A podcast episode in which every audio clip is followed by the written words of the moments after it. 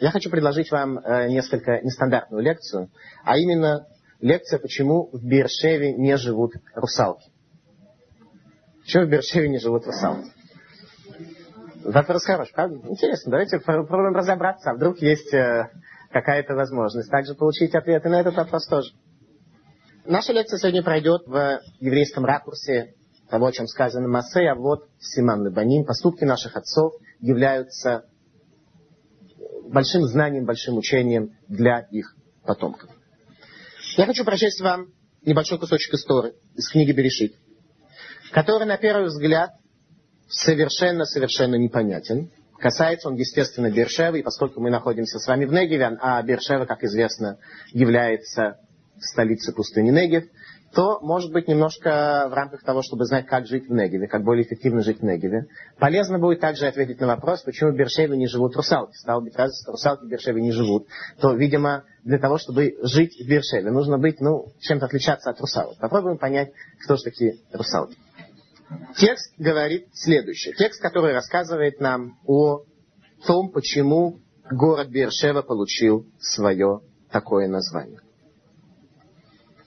Книга Берешит, глава 21, конец главы 21. И было в то время Авимелах, Вефихоль и Пихоль, Сарцвао, военачальник филистимлян, которые проживали буквально на границе Офаким, в сторону моря, в сторону Средиземного моря. Находилась э, Эрец земля филистимлянская. И было в то время Авимелах и Фихоль, военачальник свой, сказал Аврааму, так, поскольку с тобой Бог во всем, что ты не делаешь, то поклянись мне здесь Богом, что ты не изменишь ни мне, ни сыну моему, ни внуку моему. По добру, которое я сделал тебе, так ты и будешь делать со мной землей, в которой ты проживал. То есть филистимляне обращаются к нашему працу Аврааму с каким-то предложением о заключении союза. И сказал Авраам, я поклянусь, говорит Авраам, я готов заключить с тобой соглашение. И упрекнул Авраам Авимелаха и сказал, что мои колодцы, которые я выкопал, отняли рабы твои. И взял Авраам мелкий крупный скот, и поставил Авраам семь агнец из стада мелкого скота отдельно, и сказал Авимелах Аврааму, что это за семь овец, которых ты поставил отдельно. И он сказал, вот это семь овец возьмешь ты от руки моей, чтобы это было мне свидетельством, что я выкопал этот колодец. Поэтому и назвал он это место Бершева, ибо там они оба поклялись. И заключили союз в Бершеве, и встал Авимелах и Фихоль, и начальник его, и возвратились в землю Плештим, и насадил Авраам Тамариск в Бершеве, и призвал там имя Бога, и пребывал Авраам в земле филистимлян много дней. История, которая совершенно непонятна. Они договаривались о каких-то колодцах, договаривались о мире, договаривались о каком-то, каких-то соглашениях. При этом э, суть совершенно-совершенно не раскрывается перед нами. Что же за соглашение, которое было между евреями и филистимлянами? Для того, чтобы подчеркнуть, что мы подняли сами важный вопрос, я хочу подчеркнуть это следующим образом. Дело в том, что этот отрывок мы читаем ни много ни мало в Рошашана, в день суда. В день, когда Творец оценивает каждого из нас о том, какой путь, какую судьбу выберем мы, и какая судьба будет дарована нам в следующем году. При этом первый вопрос, который принимается во внимание в божественном суде в Рошашана, это вопрос о том, есть ли у человека доля в будущем мире. И вот тогда, в день этого самого суда, когда Каждый еврей находится в состоянии страха и трепета перед Творцом мира, ибо суть Рошашана принятия Царства Творца, принятия и, и видения единства мира, вдруг во время чтения Торы мы читаем этот самый кусок. А после этого самое последнее, э, десятое испытание, которое было дано Аврааму, это жертвоприношение Ицхака. То есть история с колодцами, выкопанными в Бершеве, она непосредственно написано перед жертвоприношением Ицхака, когда ясность видения руки Бога у Авраама достигла своей высшей точки. Что же это за история с колодцем? Итак, давайте на первом этапе попытаемся увидеть с вами, что город Бершева получил свое название таким образом. Из-за чего? Как? Семь колодцев. Неправильно.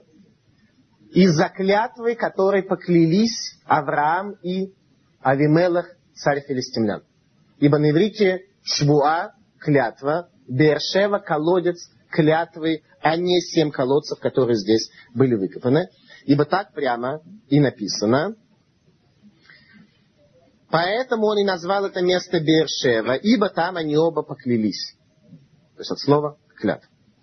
Итак, Бершева получила свое название по клятве, которая была дана по некому союзу, который был заключен между нами и между филистимлянами. Глава 26 приводит нам какое-то другое объяснение происхождения названия города Бершев. Написано так. Когда Ицхак, сын Авраама, спускается в землю филистимлянскую, то написано, «И сеял Ицхак в земле, то и получил в тот год во сто крат, так благословил его Господь». То есть э, Ицхак, когда он посеял зерно здесь, в этом районе, где мы с вами сейчас находимся, он получил урожай в сто раз больше, чем то, что он посеял. И это является свидетельством небывалого благословения, которое получил Ицхак в земле филистимлянской. Отсюда, кстати говоря, район Меашарим в Иерусалиме получает название именно отсюда. Стократно в иврите написано Меашарим. И очень часто, когда задают вопрос, почему район в Иерусалиме называется Меашарим, то некоторые экскурсоводы говорят, ну, по всей видимости, там где-то есть 100 э, ворот. Ну, скажут, а где 100 ворот? Ну, там в глубине, отсюда не видно. Надо где-то искать некую глубину в Меашарим для того, чтобы найти 100 ворот. На самом деле, конечно же, все это исключительно мистика, ибо наш цикл так был сегодня прозван. Еврейская мистика. Как увидеть Бога внутри этого мира? Это и есть мистика. Как увидеть Бога? А именно, еще пророк Ихискель сказал в свое время Азава Шеметаарец, что Бог оставил эту землю. Бог скрылся, Он позволил разрушить свой храм. Он позволил изгнать своих сыновей из этой земли. Он скрыл свое лицо. Но Он оставил свой завет с нами и сказал, что никогда не заменит нас ни на какой другой народ. Таким образом, получается, что найти Бога в этом мире в условиях сокрытия все-таки возможно. И наш цикл лекций предназначен именно в этих целях. Итак, история Ицхака. История Ицхака с колодцами.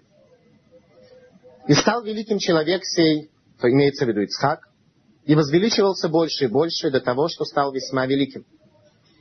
И были у него стада, и завидовали ему филистимляне. И все колодцы, которые выкопали рабы отца его в дни Авраама отца его, засыпали филистимляне и наполнили их землей. Интересный народ. С философией и взглядами филистимлянского народа нам сегодня и предстоит познакомиться в ходе нашей лекции. Во всяком случае, пока мы видим, что филистимляне вроде как варвары, которые закапывают колодцы, что, безусловно, а, будет противоречить всей остальной информации, которую мы увидим об образе филистимлян. И ушел Ицхак от филистимлян поселился в долине Грарской. Вот эта вот река, которая возле Факим протекает, называется Нахальграр, река Грар. То есть Ицхак просто физически, вот здесь он и был, вот здесь, на этой земле. И спорили пастухи Грарские с пастухами Ицхака, говоря, наша вода. Когда Ицхак выкопал колодец, один из колодцев, которые засыпали филистимляне э, после отца его. И он нарек колодцу имя Эсек, потому что спорили с ним. Когда выкопали другой колодец, то спорили также о нем, и он нарек ему имя Ситна, от слова спор, от слова ненависть, противоречие. И он двинулся дальше, выкопал другой колодец, о котором не спорили, нарек ему имя Рхобот, расширение, там, то, что, там, где возникает широта. И сказал он, теперь Господь даст нам простор, мы размножимся на земле. И взошел он оттуда в Бершеву, явился ему Бог. И тут как тут бежит за ним военачальник Фихоль, военачальник царя Авимелаха. И снова заключает с ним завет.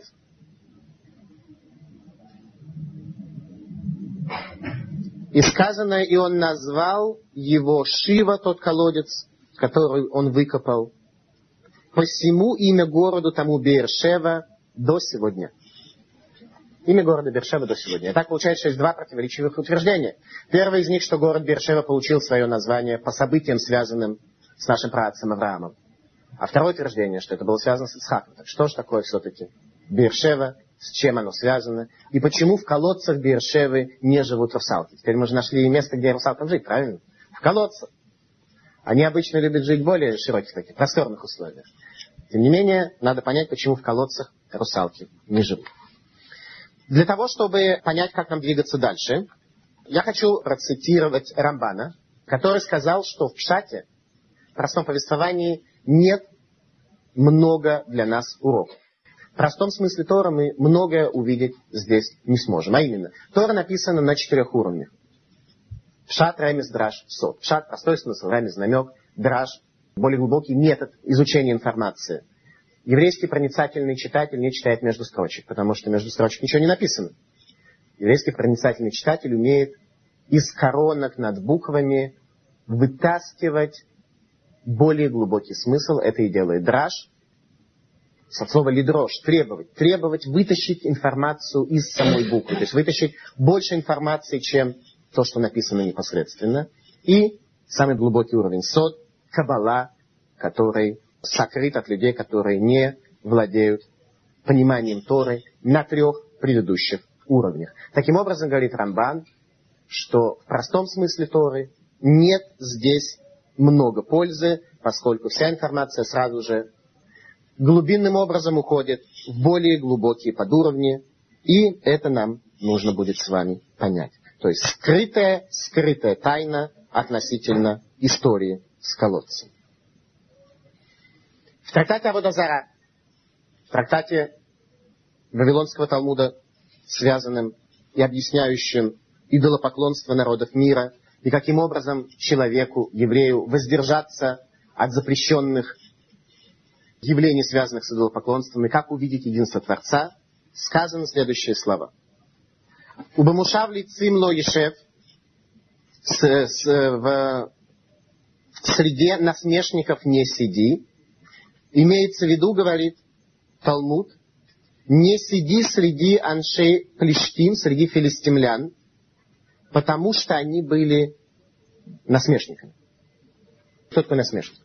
Сама суть насмешника, человека, который пребывает в состоянии развлечения, в состоянии насмешки, в состоянии выхода, нетрезвого выхода за рамки собственной границы. Суть насмешника такая, что он пытается очень легким способом развлечь себя, выйти за рамки собственной границы, снять те ограничения, которые перед ним стоят, и снять любой оль, снять любую ношу, которую должен нести человек в априори, поскольку сказано «Берешит Барайлуким» — это Шамай Вейхарец. Ради первых, так Раша объясняет нам суть перевода этих слов, ради первых создает Бог небо и землю. Что значит ради первых?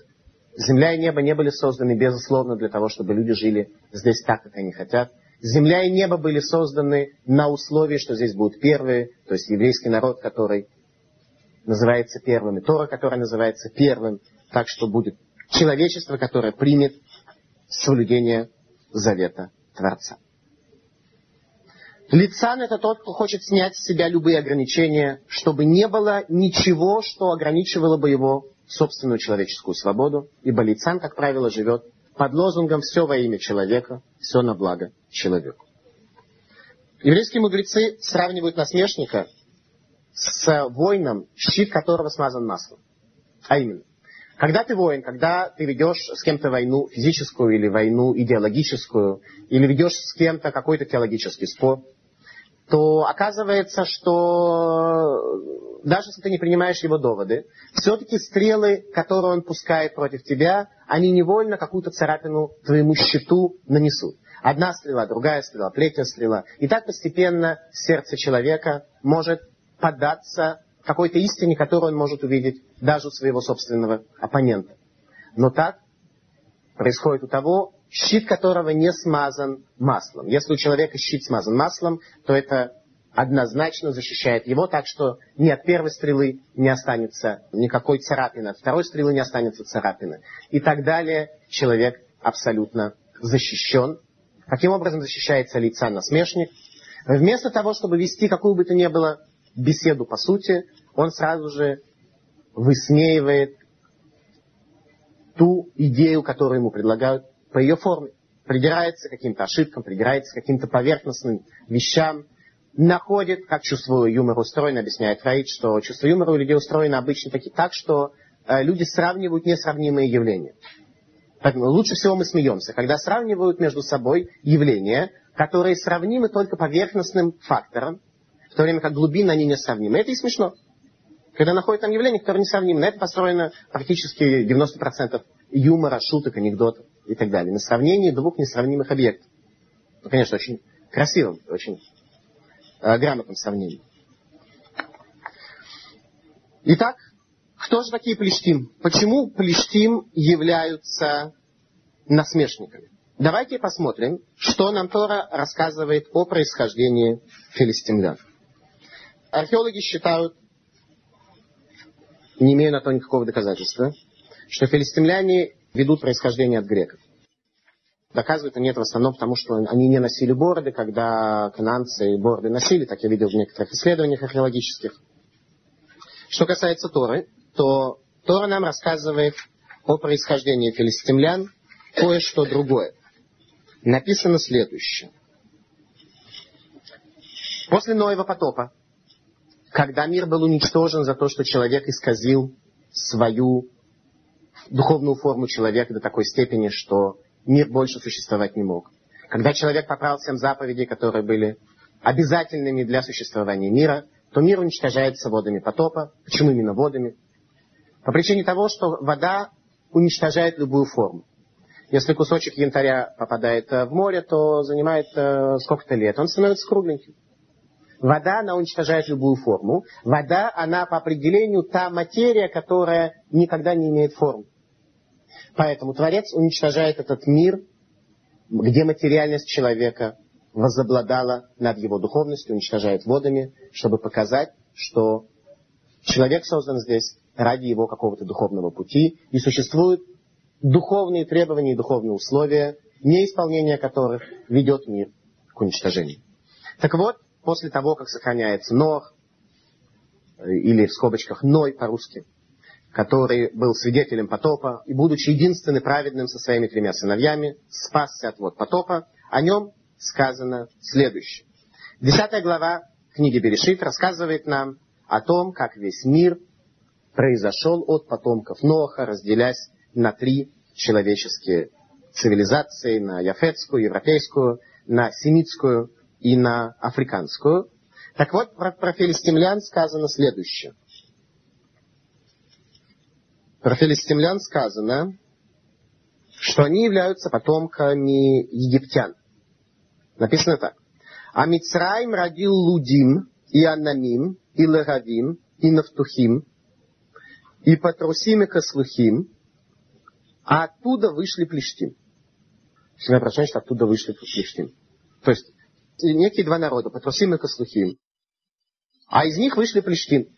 Что значит они вышли? Вышли в результате чего? В результате процесса эволюции из э, Патрусима и Каслухим вышли Плештим. В результате чего они вышли?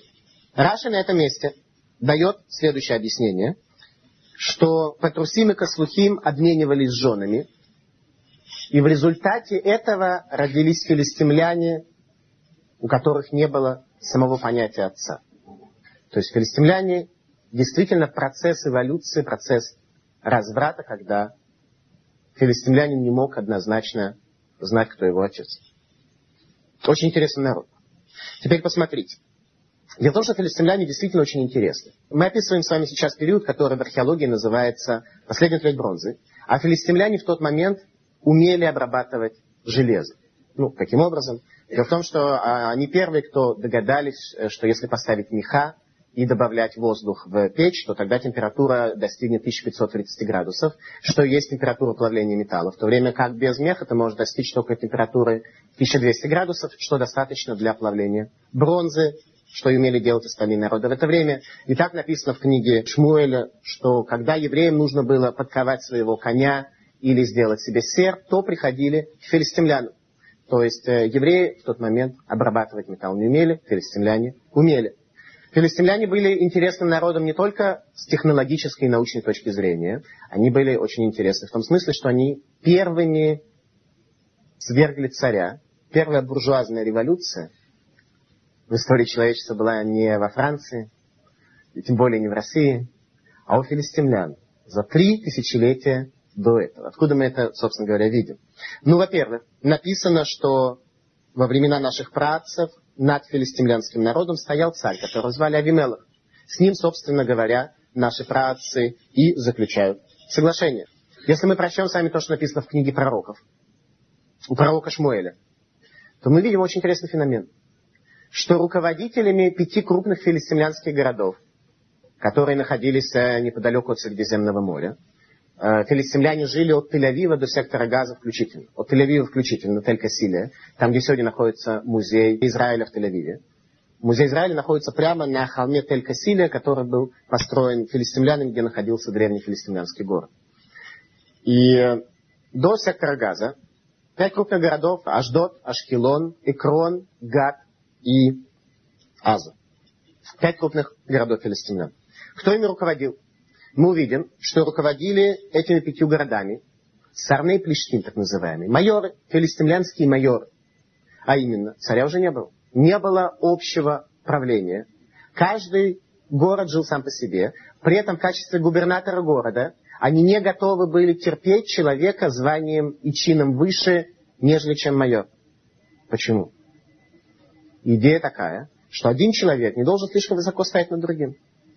Идея братства, идея равенства, идея хорошего отношения между людьми, идея того, что один человек не должен чрезмерно иметь власть над другими. Поэтому они уже не готовы были, чтобы даже военным губернатором был человек со званием более высоким, нежели чем майор, полковников, генералов там не было. Это можно легко проследить из иврита, потому что на иврите есть слово «алуф», которое более высокое по своему значению, нежели чем «серен». «Серен» — это вполне скромное военное название средней руки. Они были губернаторами городов, которые объединяли народ в чисто военных целях. О царях никакого упоминания уже нет. У филистимлян пропадает царство. Филистимляне строят самую современную человеческую цивилизацию, такую, что ни одна сегодняшняя страна западного мира посостязаться с филистимлянами не может.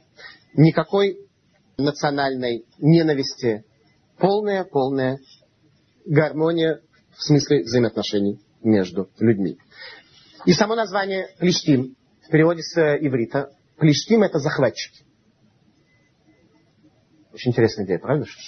Как должен выглядеть народ, который захватчики?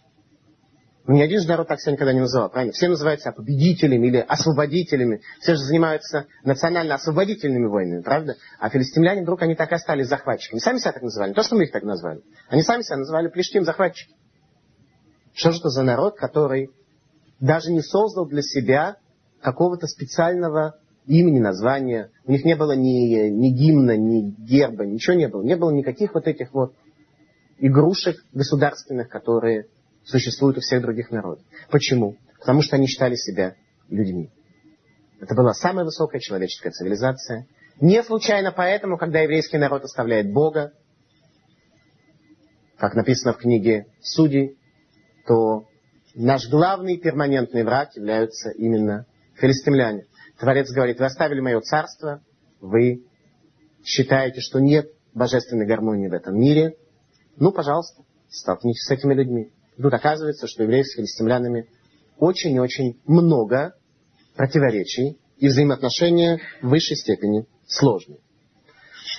Давайте попытаемся понять, что это за соглашение о колодцах, которое было заключено между нашими працами и филистимлянами, у которого, как сказал Рамбан, нет простого понимания, что лишний раз доказывает, что наша лекция сегодня, она действительно посвящена еврейской мистике, более глубокому пониманию картины мира чем пшат, чем простое понимание. Хотя и простое понимание текста Тора, оно абсолютно несравнимо с рабоче-крестьянским чтением текста на русском языке или на иврите. Это не принципиально. Божеством филистимлян была русалка. Дагон. Дагон – божество филистимлянское. В Бершеве оно не жило. Ну, Бершева пустыня, на первый взгляд. Увидим почему.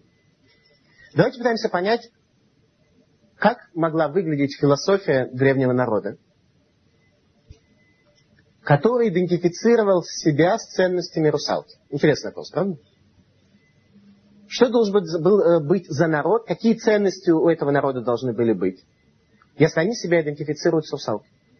Кто вообще такая русалка как с ней нужно себя идентифицировать? Для нас русалка это некий такой сказочный персонаж, который обслуживал Нептуна в греческой э, теологии. А все-таки кто же они такие, эти русалки? Ну, э, кто такая рыба? То есть русалка это что такое? Верх человеческий, а низ рыбе, хвост рыбы. Кто такая рыба? Рыба идентифицируется в философии филистимлян с развратом, с полной свободой, с отсутствием каких бы то ни было ограничений, кроме ограничений времени, ограничений пространства и ограничений объективных законов природы, которые существовали. Рыба была абсолютно свободна. Она могла заключать любые семейные связи, нет никакого семейного постоянства, нет никаких семейных связей. Постоянный разврат, постоянная свобода, постоянная свобода и отсутствие каких бы то ни было взаимных обязательств. Рыба ни с кем завет не заключает, она абсолютно свободна. Она не тянет ношу, на рыбе нельзя пахать, на ней нельзя сеять, на ней, ее нельзя никаким образом использовать, ну, кроме как в пищу. Ну, это неприятно, но что поделать.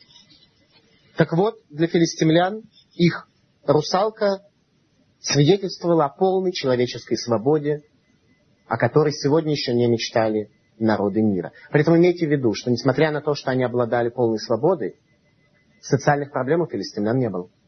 Филистимляне были весьма развитым народом. Среди них не было наркоманов, среди них не было гопников. Среди них не было народов, которые в результате полной свободы сразу же деградировали, теряли человеческую свою личность и становились примитивными. То есть земляне не были примитивными и совершенно не собирались деградировать, как можно увидеть из текста Танаха, может быть, чуть позже мы с вами об этом остановимся. Почему же они в качестве своего божества избрали Дагона русалку? Дело в том, что рыба – это единственное что сохранилось от животного мира, что не было уничтожено водами потопа. Рыбы не погибли во время Ноева потопа. Погибли все животные, кроме тех, кого Нох поместил в свой э, э, ковчег. Все остальные животные погибли за то, что они исказили свои пути. А рыбы сохранились полностью. То есть рыба, во-первых, сохраняется с периода Ноева потопа в явном виде. Поэтому те, кто избрали рыбу в качестве своего божества, может быть, каким-то образом идентифицируются с ценностями поколения, которое получило свое наказание водами Ноева потопа. То есть они идентифицируются с тем хаосом, который был у человечества до уничтожения мира во времена Ноева потопа. Давайте попробуем найти тому какое-то подтверждение. Человечество, которое жило во времена Ноева потопа, оно стремилось к полной свободе, к полному хаосу, к полному разврату. Что такое разврат? Разврат, он не только э, между полами, разврат, он может быть совершенно разный. Разврат это неспособность, э, еврейское определение разврата, это неспособность человека следовать той духовной истине, которая раскрылась перед ним а стремление человека постепенно и постоянно переходить от одного рода развлечений к другого рода развлечениям. Он сегодня на семинар по иудаизму придет, завтра э, придет э, шейха послушать э, немножко об исламе, чуть-чуть хвосты по исламу подтянуть. Послезавтра он пойдет на дискотеку немножко поплясать. Потом он в какой-нибудь некошерный магазин зайдет отведать устриц с лягушками и так далее. Человек, который у него есть ценности, какие-то, есть интересы, но человек не готов постоянно следовать каким-то тем ценностям и истине, которая раскрывается перед ними. Это образ рыбы, которая свободно плавает по морю, которая никому не дает отчет, в которой нет никаких ограничений, кроме естественных и абсолютных. Полная, полная свобода. Когда Авраам Авину попадает к филистимлянам, у него есть опасность, что филистимляне могут убить его и взять его жену.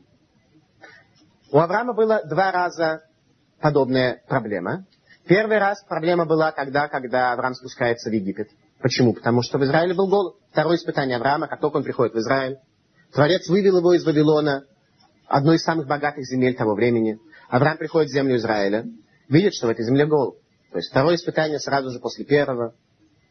Не знает, как поступить. Творец говорит ему, спускайся в Египет. Авраам спускается в Египет, опасно, что возьмут жену. Действительно взяли. Творец говорит, что я вмешаюсь, вмешивается, поражает египетского фараона разного рода болезнями, так что тот возвращает жену. И, наконец, э, Авраам спускается второй раз к филистимлянам, заранее говоря своей жене о том, что есть опасность, что филистимляне такой народ, что могут увидеть, что красивая у меня жена, убить меня и взять тебя. Поэтому скажи, что ты сестра моя. Возникает вопрос, зачем Авраам пошел к филистимлянам? Не было никакой внешней причины. А именно, в Египет он спустился по причине голода. К филистимлянам об этом ничего не сказано. Единственное, что да сказано, это то, что Авраам спускается к филистимлянам тогда, когда Творец уничтожает долину Мертвого моря, пять городов с дома Амора и прочие города, которые находились в долине, где сегодня находится Мертвое море. И сразу после этого текст Торы говорит, что Авраам говорит своей жене, давай мы пойдем в землю филистимлянскую. В тот момент, когда города Мертвого моря еще существовали, Авраам жил в Хевроне на пересечении путей. Так что путники ходили через него, и он им проводил семинар об иудаизме. А именно Авраам, который славился своим гостеприимством, приглашал людей, приглашал путников к себе в шатер, кормил их и предлагал им прочесть благословение после трапезы. Те на него смотрели, говорят, прочесть что? Он говорит, благословение после трапезы.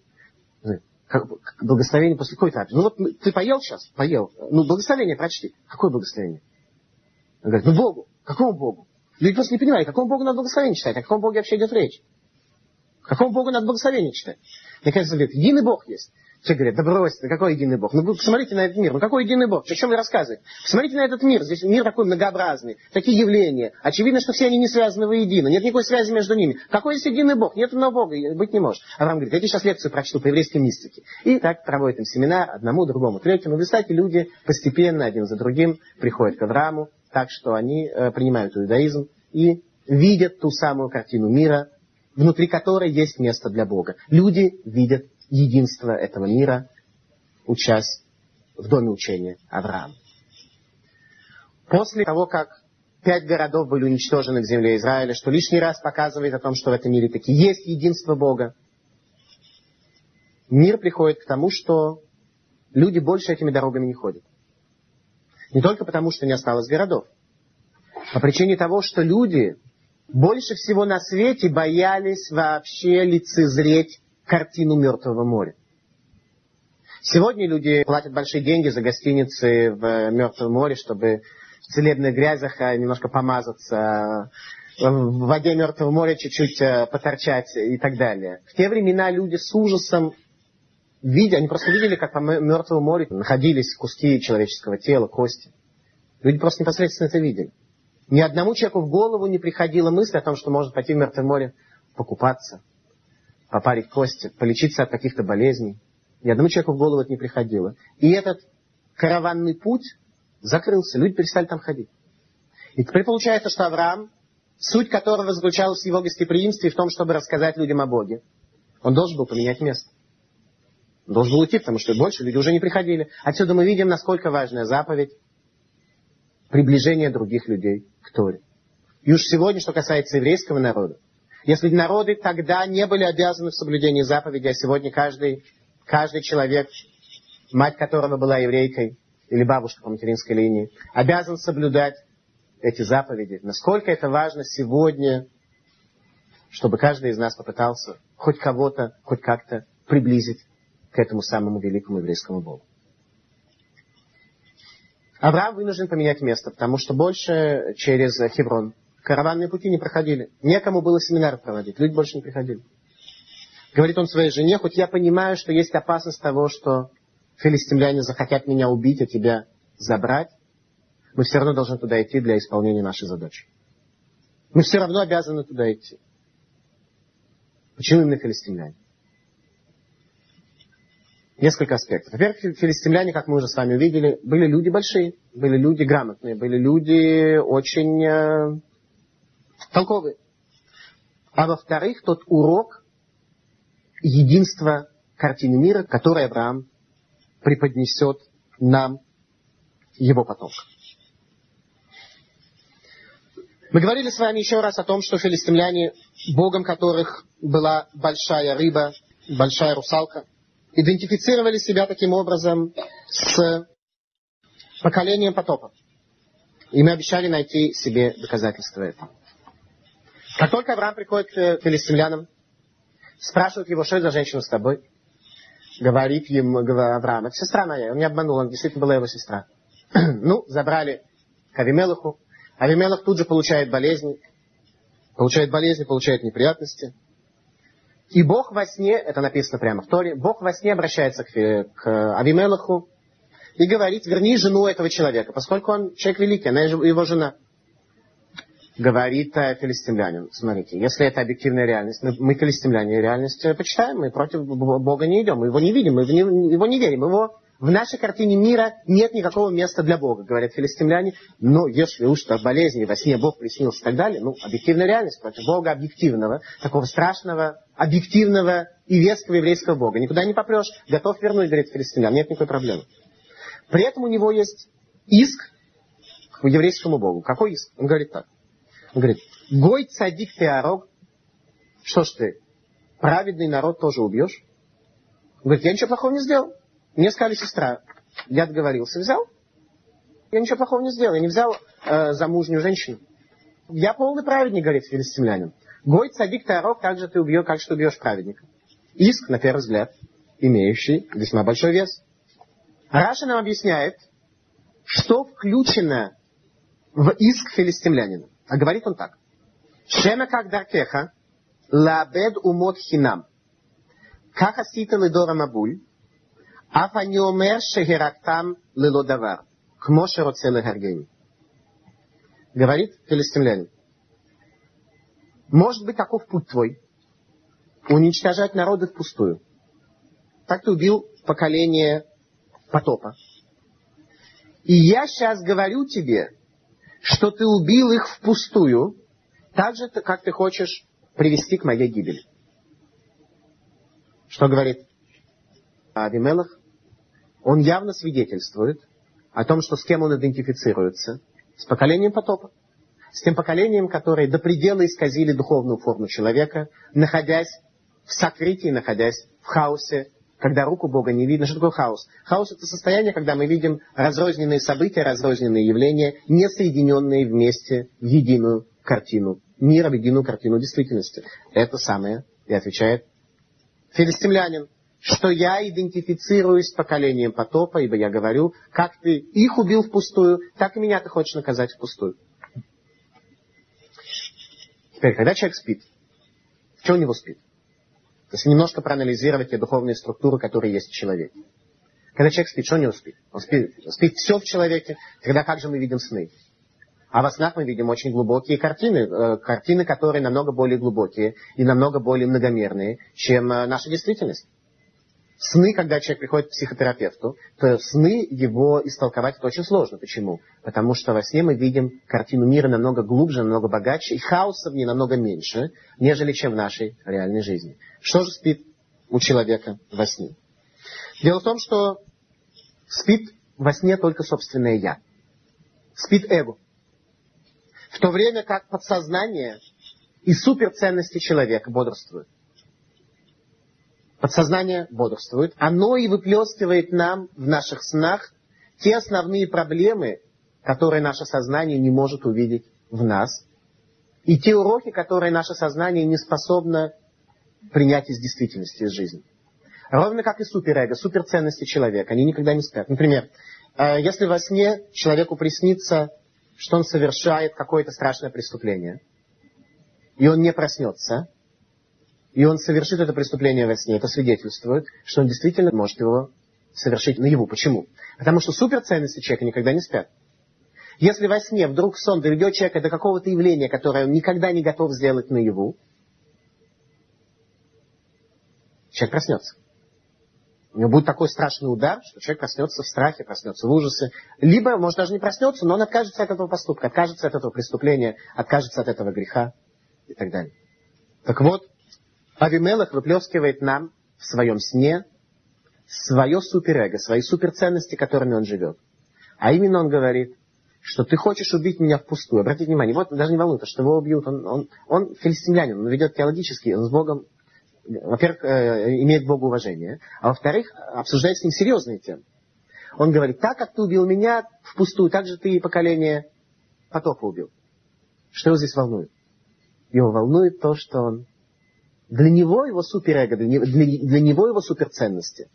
Это поколение потопа, которое идентифицируется с русалкой, которое идентифицируется с ценностями хаоса, лицанута насмешничества, свободной жизни человека, который не ограничен никакими ограничениями, и возможностью человека жить ради самого себя, ради своих яцарим, ради того, к чему направляет их его тело. Филистимляне жили под знаменем Дагона, под знаменем русалки, для того, чтобы наслаждаться хаосом, которое им предлагала их человеческая цивилизация. На языке Талмуда сказано «Годат Баальдин» – согласие ответчика. Полное признание ответчика того обвинения, которое ему было предложено. Наши братцы живут именно среди филистимлян для того, чтобы нас научить какому-то уроку, связанному с колодцем. Что такое колодцы? Кто они? Колодцы символизируют Тору.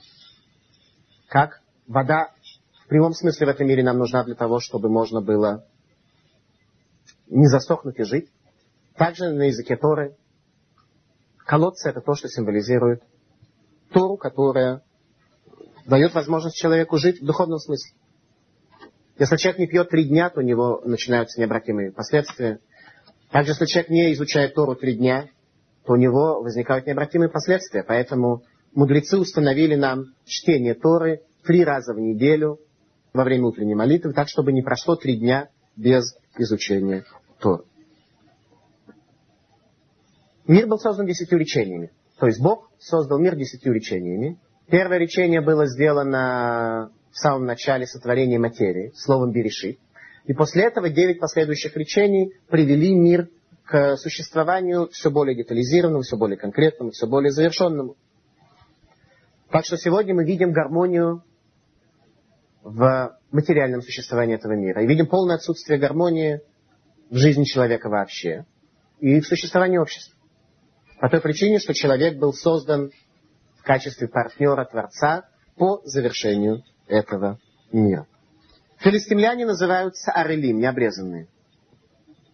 То есть все народы, в принципе, называются необрезанными, потому что обрезание делает только еврейский народ. Тем не менее, филистимляне называются необрезанными в том смысле, что обрезание – это заключение завета. Правильно? Наш еврейский завет, обрезание, это и было именно то, что соединяет нас с Творцом. Филистимляне, они принципиально не обрезаны, они принципиально не заключают ни с кем никакого союза. Почему? Они не хотят себя никаким образом ограничивать. То же самое касается и наших працев. Зачем они заключили с ним какой-то союз? Ведь Бершева была названа по клятве, по союзу между нашими працами и филистимлянами. Теперь любой союз, он предполагает какие-то ограничения.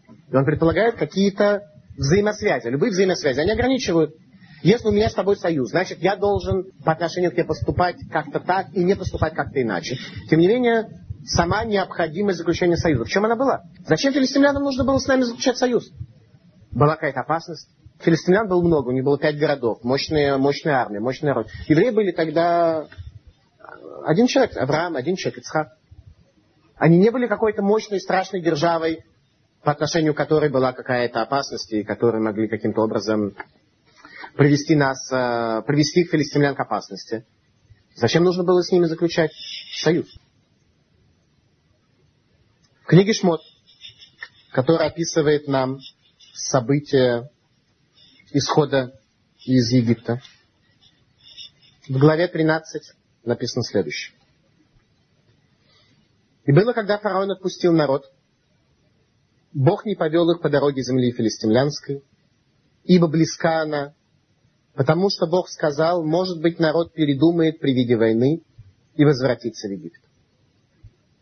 Когда евреи выходят из Египта, когда Царство Бога однозначно раскрывается перед глазами всех евреев, когда десять казней происходят по слову Моше Рабейну, начиная с по слову Моше Рабейну, кончая слово Моше Рабейну. Когда истинность и единство Бога раскрылись перед евреями в той мере, в которой до прихода Машиих они никогда больше не раскрывались в нашей истории. Вдруг в тексте Торы написана какая-то странная фраза, что Творец не повел нас в землю Израиля через землю филистимлянскую, ибо близка она. Близка она. Так хорошо, надо идти близко дорогой. Зачем нужно идти далекой дорогой? Совсем не всегда нужно идти далекой дорогой. Можно и близко тоже иногда. Потому что близка она. Потому что сказали, может быть, народ передумает при виде войны. И возвратится в Египет. О какой войне идет речь? Ведь Творец обещал, что при захвате земли Израиля никто из евреев не погибнет. Действительно, при захвате земли Израиля во времена Ирашо бен Нуна погиб только один человек, и то по особой причине, в особых обстоятельствах. Сейчас это не тема нашей лекции. Погиб один человек. Почему? Потому что захват земли Израиля, он заповедь, правильно? Захватить землю Израиля, это заповедь. Теперь, заповедь, она должна вести к смерти? Никогда. Все заповеди ведут к миру. Сказано, Элу Тора Мицвод. Вы хайбарем, вот Тора и заповеди, живи ими. Заповеди предназначены для того, чтобы человек жил. Для того, чтобы человек жил этими заповедями, не оказавшись в жизненном тупике. А именно, что я хочу сказать? Я хочу сказать, что Тора это книга о жизни, учение о жизни. Почему? О ней свидетельствуем мы каждый раз, когда заканчиваем читать свиток в синагоге, мы говорим «Даркей, даркей, ном, вакольна тивотея шалом». Пути ее, пути гармонии, все направления ее мира. Тора это книга о том, как жить человеку для того, чтобы его внутренние психологические духовные структуры находились в состоянии гармонии, и чтобы та внешняя жизнь, то внешнее социальное поле, которое избирает человек для своей жизни, было тоже гармоничным в судьбе человека, так, чтобы человек не оказался в тупике, как старик со старухой, которые жили 30 лет и 3 года, и оказались возле моря с разбитым корытом. Что имеется в виду? Про разбитое корыто будем с вами говорить э, как в лекции о уповании на Бога. Человек создает корыто некое, чтобы Бог ему дал благословение. Когда твое корыто разбито, то есть это и есть тупик в жизни, то любое благословение, которое тебе Бог даст, причем чем больше даст, тем меньше у тебя останется, потому что все уйдет в эту трещину. И где жили старик со старухой? Они жили возле моря. А море это что? Это место проживания филистимлян. Потому что в море живут русалки. Русалки, они живут не в колодцах, Торы, а в море. Там хаос. Так вот, старик со старухой жили возле хаоса. И не знали, как пройти сквозь жизнь. не знали, как им э, в этой жизни увидеть какую-то гармонию. Оказались возле разбитого корыта. Так Тора это учение о том, как возле разбитых корыт не оказаться. Почему же евреи не были в состоянии воевать с филистимлянами? Еще раз, ведь заповедь была дана захватить землю Израиля. И Творец нам пообещал, что я пойду перед вами, и вы увидите чудеса великие, которые я сделаю при захвате земли Израиля, так что не, не погибнет ни один человек. Это было завещено. Опять, кто такие филистимляне?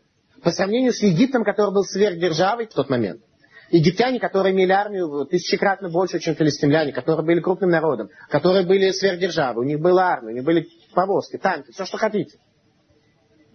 Другие филистимляне в плане военном, они не представляли по сравнению с Египтом вообще никакой важности. Никакой важности не представляли.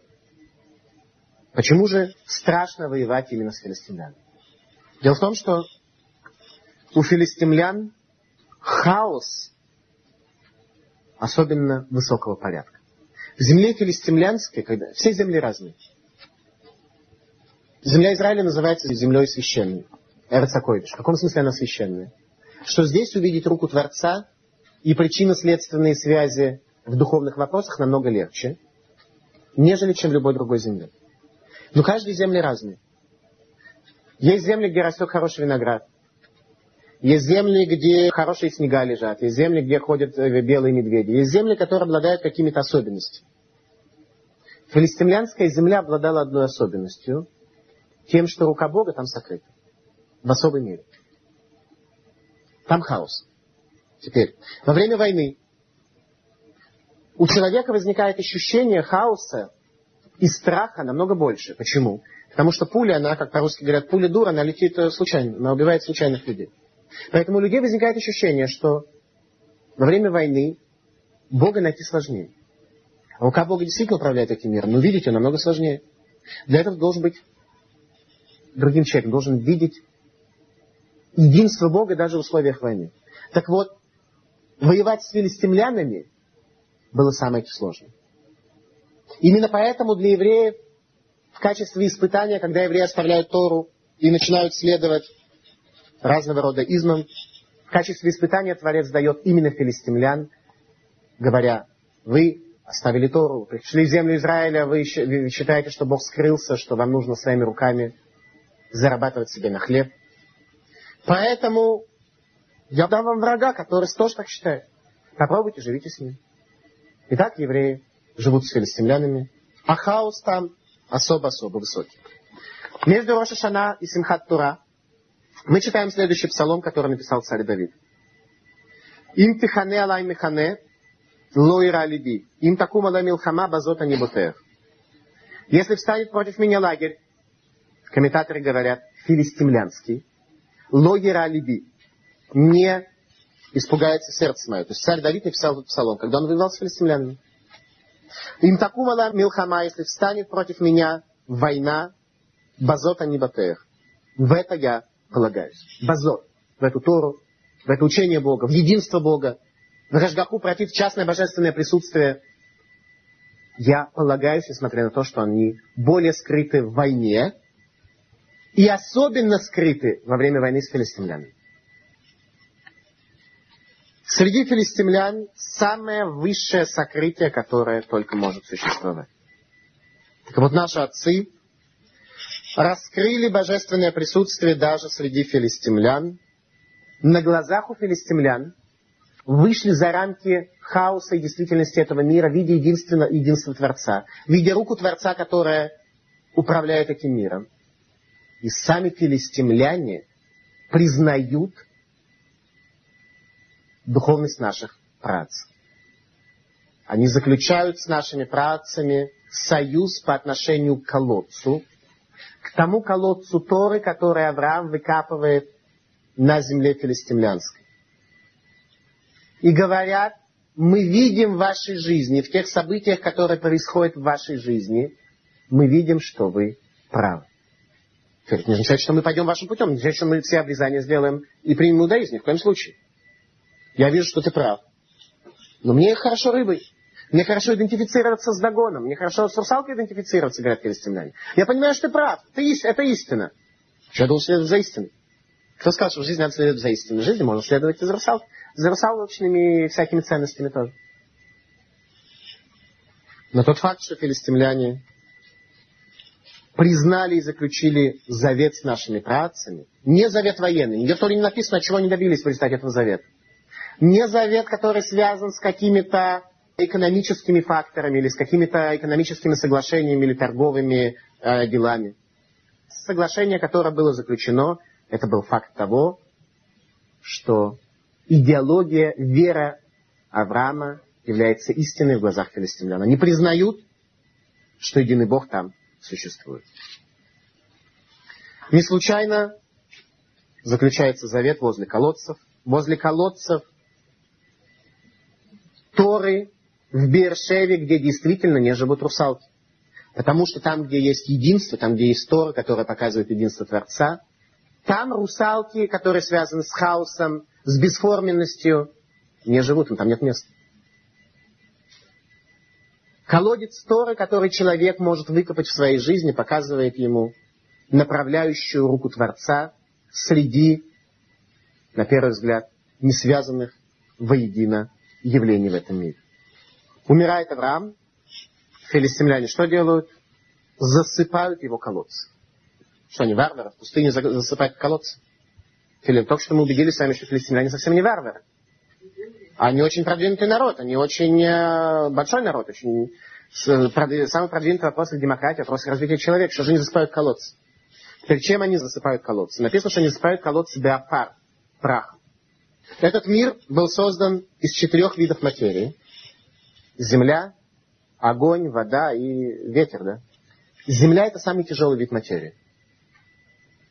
Когда ты засыпаешь колодец землей, то это самый тяжелый вид материи. Если бы засыпать его каким-то другим видом материи, то о нем бы еще хоть какая-то память оставалась. Они засыпают колодец самым тяжелым видом материи. Почему? Им это мешает. Потому что когда ты видишь единство Бога, пусть даже ты не собираешься за этим следовать, пусть даже ты не идешь за этими ценностями, но тебе очень-очень тяжело продолжать жить, как будто всего этого нет. Продолжать идентифицироваться с русалкой очень тяжело. Когда ты видишь истину перед тобой. Приходит Исхак, и получает стократный урожай. И видят филистимляне, что рука Бога с Ицхаком. Они вынуждены вторично, вторично заключить завет, дать вторично имя городу Биршева о клятве филистимлян, о клятве народа, суть которых Харелим, суть которых необрезанность. Вот эти необрезанные народы клянутся евреям, что они правы тот урок единства Бога, который хотели мы с вами сегодня увидеть. Это урок того, что даже филистимляне, с которыми боялись воевать евреи, даже филистимляне, которые идентифицировались с ценностями поколения хаоса, поколения потопа, поколение, которое исказило свою человеческую суть, духовную форму человека настолько, что мир был уничтожен водами потопа, они свидетельствуют о том, что наши працы, суть жизнь наших працев была в единстве и связи с Богом. Сказано в книге Зогар, в книге, которую написал Раби Шимон Бар Юхай, в книге Кабале, Яков беймейди галуса натель мирай бершева вазель легаби харана. Яков в дни изгнания, когда он отправился к Лавану, для того, чтобы жениться на своих двух женах, взял из этой Бершевы и пошел в Харан. Что он взял из этой Бершевы? Он взял из этой Бершевы единство мира. Яков Авину, который, вернувшись назад к землю Израиля, сказал своему братцу Исаву, который пришел его встретить, что я жил с Лаваном, но я соблюдал заповеди. Не имеется в виду, что он как бы сказал, что я жил среди Лавана. В принципе, подвергся его влиянию, его философии, я подвергся э, влиянию Вавилона. Но заповеди не осталось. Как бы шаббат в целом соблюдает, ну, э, головной убор ношу, еще какие-то заповеди соблюдаю. Имеется в виду, Яков сказал, что я соблюдаю заповеди в той же мере, что и когда я туда спустился. Взяв из колодца Бершевы, Яков Авину получил возможность это единство божественной картины мира пронести сквозь все свое существование. Где бы он ни оказался, в каких бы условиях он ни оказался, сохранить это единство. Отцы дали урок своим сыновьям, то есть нам, наши працы, дали нам урок, что Хашгаха, божественное присутствие, существует везде. Его надо только увидеть. Это божественное присутствие надо только увидеть.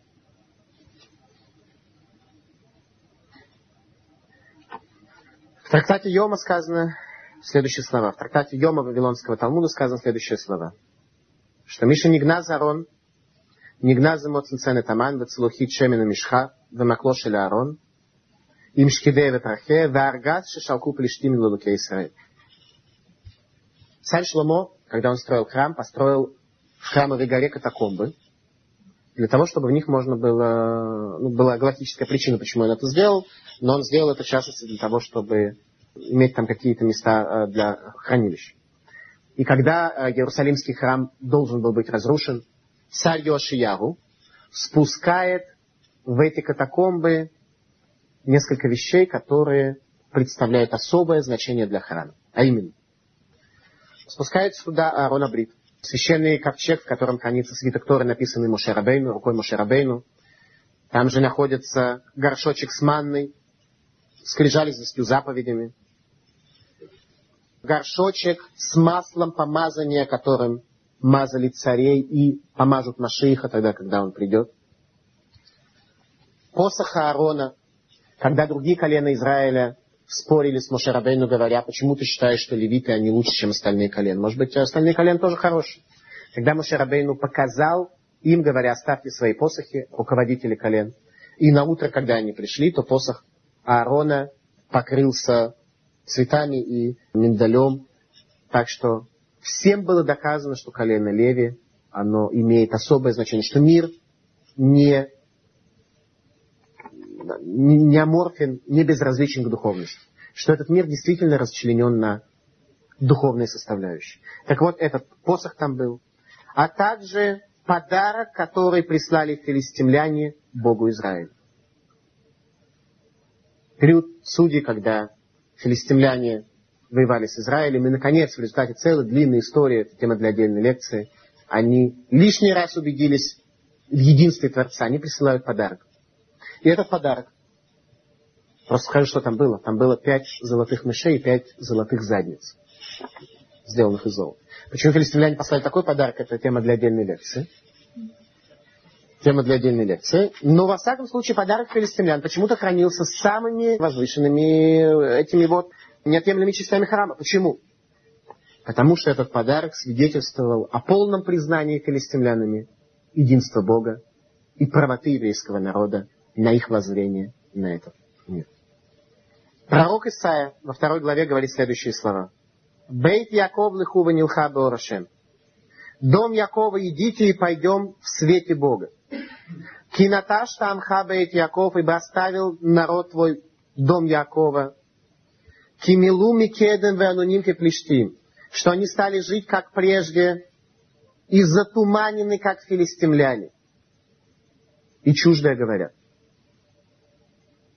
Тема наших лекций, которая будет в дальнейшем, это то, как среди тумана филистимлянской действительности, раскрыть единую руку Творца, как научиться видеть руку Бога в этом мире. Спасибо.